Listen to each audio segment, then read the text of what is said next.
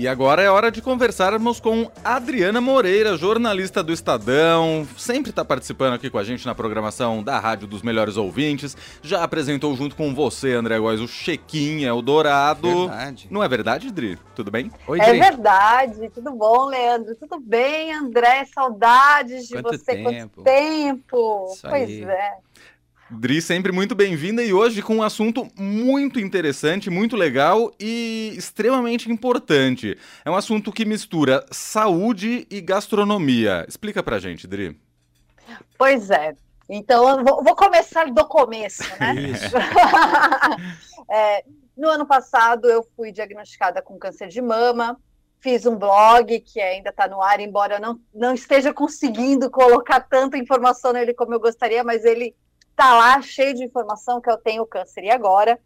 E eu fiz uma reportagem agora para o Paladar, focando na questão da gastronomia, né, dos sabores durante um tratamento de quimioterapia. Uhum. Porque durante esse tratamento, cada, cada pessoa age de uma forma, cada organismo age de uma forma, melhor dizendo, né? Uhum. Então, assim, não existe uma fórmula para cada um, cada, cada pessoa vai dizer que sente uma coisa, mas existem algumas coisinhas, né? Alguns sintomas mais comuns. Então, muita gente tem enjoo, náusea, é, os cheiros acabam ficando. Você fica muito sensível a aromas e às vezes coisas que você gosta você não consegue mais olhar, não suporta o gosto, não suporta o cheiro. É, e você, às vezes, pode ter algumas vontades, porque tudo depende, lógico, do tipo de câncer que você está tratando, né? Uhum. É, mas muda muito de pessoa para pessoa. Mas como tem esses sintomas em comum, é, alguns médicos é, têm algumas recomendações que podem ajudar. E pensando nisso, o Hospital Sírio-Libanês fez uma coisa muito legal, que é um livro de receitas focado para os pacientes em quimioterapia. Muito bom. E por que isso? Aí eu, eu bati um papo, né, com outras pessoas que também passaram por quimioterapia, alguns nutricionistas, e enfim, é, e todos chegaram a um consenso que se alimentar não é apenas se nutrir, que é uma coisa que quando né, você fala que você está passando por tratamento de câncer, todo mundo acha que você tem que comer alface, salada e, e alimento integral, Uhum. né? E não é e não é bem assim. Todos dizem que comida também é conforto. Então é uma fase que as pessoas precisam de conforto. Elas precisam e nem sempre você consegue comer qualquer coisa. Você consegue comer tudo. Então quando você tem vontades, você é, sente vontade de comer alguma coisa, por mais trash que seja, que seja um fast food, aquele hambúrguer gorduroso, Hum. não tem problema. O importante é comer. Uhum. Depois, como é uma fase transitória, depois você ajusta isso na sua alimentação. Lógico que você podendo comer é, coisas saudáveis é o ideal, mas nem sempre você consegue. Eu, por exemplo, tive a fase do bolinho de arroz. Eu só conseguia comer bolinho de arroz. Adoro. Agora eu não consigo nem sentir o cheiro. Eu ia te perguntar justamente isso. Tem alguma coisa que você comeu muito? Bom, você já citou o bolinho de arroz, mas teve alguma coisa no inverso, coisa que você não gostava e ali com as mudanças e tudo mais, você acabou se acostumando e se adaptando? Olha, eu vou falar uma coisa que você não vai acreditar, mas eu não gostava de fast food. Ô, louco. É Eu difícil. não gostava. É, e, e eu comecei a ter muita vontade de comer aqueles hambúrgueres bem gordurosos. e é uma coisa que agora eu luto muito contra, porque eu não comia e agora eu quero comer o tempo inteiro e não pode. É verdade. É uma loucura. Tem uma das meninas que eu conversei, a Carol, ela era vegetariana há mais de 10 anos Uhum. e ela sentia uma vontade maluca de comer carne. Uau. E aí ela falou que ela sonha, chegou a sonhar com estrogonofe, que, que lasanha, né? que era uma coisa que ela não gostava. É, a mãe do marido dela fez uma lasanha para o marido dela, ela foi na geladeira e comeu a lasanha inteira. Gente, maravilhoso. que ela não gostava. Porque acontece muito isso, assim, tem um dia que você não consegue comer nada, mas tem um dia que você tem uma fome que você quer comer um boi inteiro. Uhum. Então você fica, né? Uma coisa que eu também comi bastante, agora eu tô bem enjoada, é risoto de limão siciliano. Eu pedia para minha mãe fazer, oh. porque o sabores azedos, eles ajudam, né, nessa fase de, de enjoo, né? Então muita ah. gente toma picolé de limão, tem ah, vontade ah, de picolé de limão. É, e eu tinha essa vontade do, do risoto de limão, agora também não consigo nem ver mais. Então, alguns alimentos ajudam, e nesse livro de receita, eles procuraram é, juntar a parte nutricional, né? Então, por exemplo, ingredientes que se sabe que vão ajudar no enjoo, como o próprio limão, o gengibre é um, é um, é, é, é um ingrediente é. que estudos comprovam que ele realmente ajuda na parte da náusea. Então, você pode usar em chá, você pode misturar no suco, você pode usar. É um alimento que você pode fazer, usar ele de várias formas. Então, eles criaram receitas que você usa tudo isso, é, mas são receitas que você pode fazer para comer em família. Então, tem, por exemplo, peixe ao molho de coco. É, é, sopas frias, que também é uma coisa que o paciente em quimioterapia, que às vezes a gente tem uma alteração no paladar, não sente muito gosto das coisas, é, e a sopa fria acaba indo bem, coisas geladas uhum. acabam indo bem.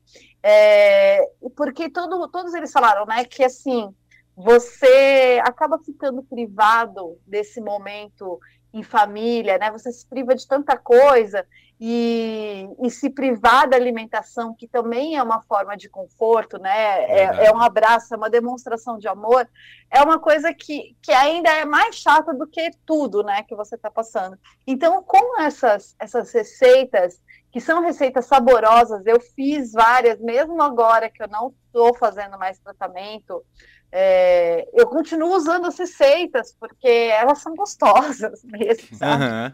É, não é porque você está falando de alguém que está ali doente, passando por um tratamento, etc. Mas isso não quer dizer que a pessoa tenha que comer mal. Muito pelo contrário, comer mal que eu digo alimentos insossos.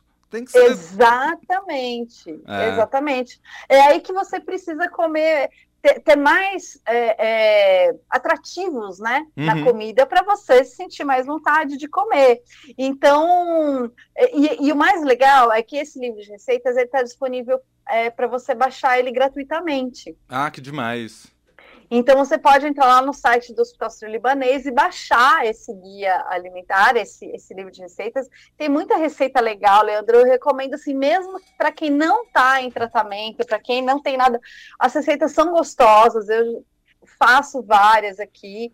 É, e, claro, né, se você conhece alguém que está em tratamento, é mais legal ainda de, de passar para elas, né, para essas pessoas. Você citou vários exemplos aí de alimentos salgados. Tem doce também? Tem doce também. Tem na, no livro de receitas tem algumas sobremesas, tem bolo de cenoura hum. integral, tem aquele bolinho gelado de coco, né? Hum. Por causa do geladinho da, né, da, das pessoas. Uma coisa que eu também comia, tinha muita vontade de comer, provavelmente por causa do, dessa necessidade do ácido que a gente tem. Eu comia muito morango. Muito hum. morango com chocolate, assim, precisava demais de morango, minha, minha boca começava a salivar de, de pensar em morango. Comia caixas e caixas e caixas de morango. É, porque isso ajuda né, na, a passar o, o enjoo. Uma coisa, uma curiosidade muito legal que eu falei com uma das nutricionistas, a gente pensa sempre nesse caso que você precisa comer tudo integral, né? Sim. E às vezes, dependendo do que você está sentindo, você precisa comer pão branco, você precisa comer farinha branca, você precisa comer é, coisas que normalmente você não come. Então, se você está com um quadro de diarreia ou um quadro de intestino preso, você tem que escolher o alimento correto é. para você não piorar aquele, aquele sintoma, né? Na verdade, aquele efeito colateral que sempre tem do tratamento, uhum. mas é uma fase transitória. Então, é uma fase que você vai passar e, e só não pode depois continuar com a alimentação trash, né? Que agora é, é, é o meu grande desafio. Estou tentando reeducar. Estou tentando me reeducar, coisa que eu não comia. Eu raramente comia pizza, que é uma coisa que eu não gostava muito. Fast food, que é uma coisa que eu não gostava muito. Aí abri a porteira aí durante o tratamento, aí agora tô aqui sofrendo para parar de comer. Eu queria, inclusive, destacar uma frase dessa sua reportagem que tá muito legal, pessoal que puder acesse ali o site do Paladar, paladar.estadão.com.br, que é a criação de uma relação mais gentil com a comida, né, Dri? Não é se privar de tudo, mas também não é descambar em tudo, né?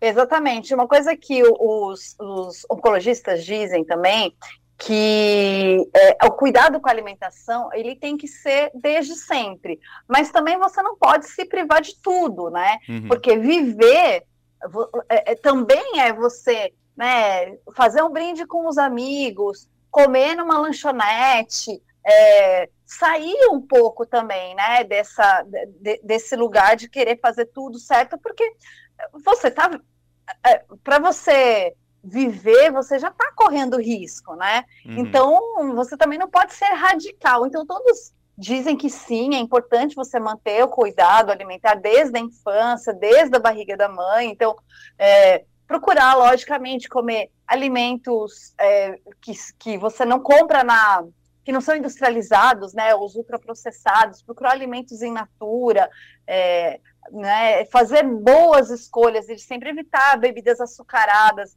refrigerante, suco industrializado também, que a gente fala, ah, eu vou comprar esse suquinho aqui, mas uhum. você olha ali no rótulo do é. suco, ele tem mais açúcar do que uma garrafa de refrigerante. Então, Verdade.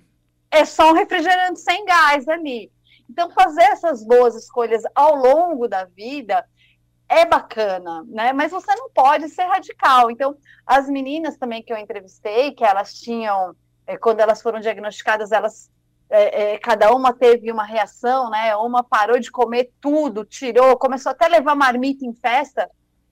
Depois, ela acabou tendo uma recidiva, né? Porque o câncer é uma doença multifatorial é, ela tem ligação à alimentação, ao sedentarismo, sim, à obesidade, mas nem, nem sempre é só isso que determina se você vai ficar doente ou não. Você pode fazer boas escolhas para minimizar os riscos, mas você tem que viver e ter essa relação mais gentil com a comida é muito importante também. Muito bom, Adriana Moreira, reportagem completa lá no site do Paladar, paladar.estadão.com.br. A Adri também escreve no blog, tem o Câncer e Agora, que também fica hospedado no site do Estadão. Mais algum recado, Adri? Essa matéria está aberta para não assinantes. Boa. Então, isso também é legal, o pessoal vai conseguir acessar. Se não, se não conseguir acessar, reclama para a gente que a gente vai abrir. Mas ela está tá aberta, sim, gente. Falei brincando. Ela está ela tá aberta para não assinantes. E, enfim, compartilhem com quem possa se, se, se beneficiar também desse conteúdo. Muito bom, Dri. Valeu, Beijo para você e até a próxima. Beijo, pessoal. Até mais. Valeu.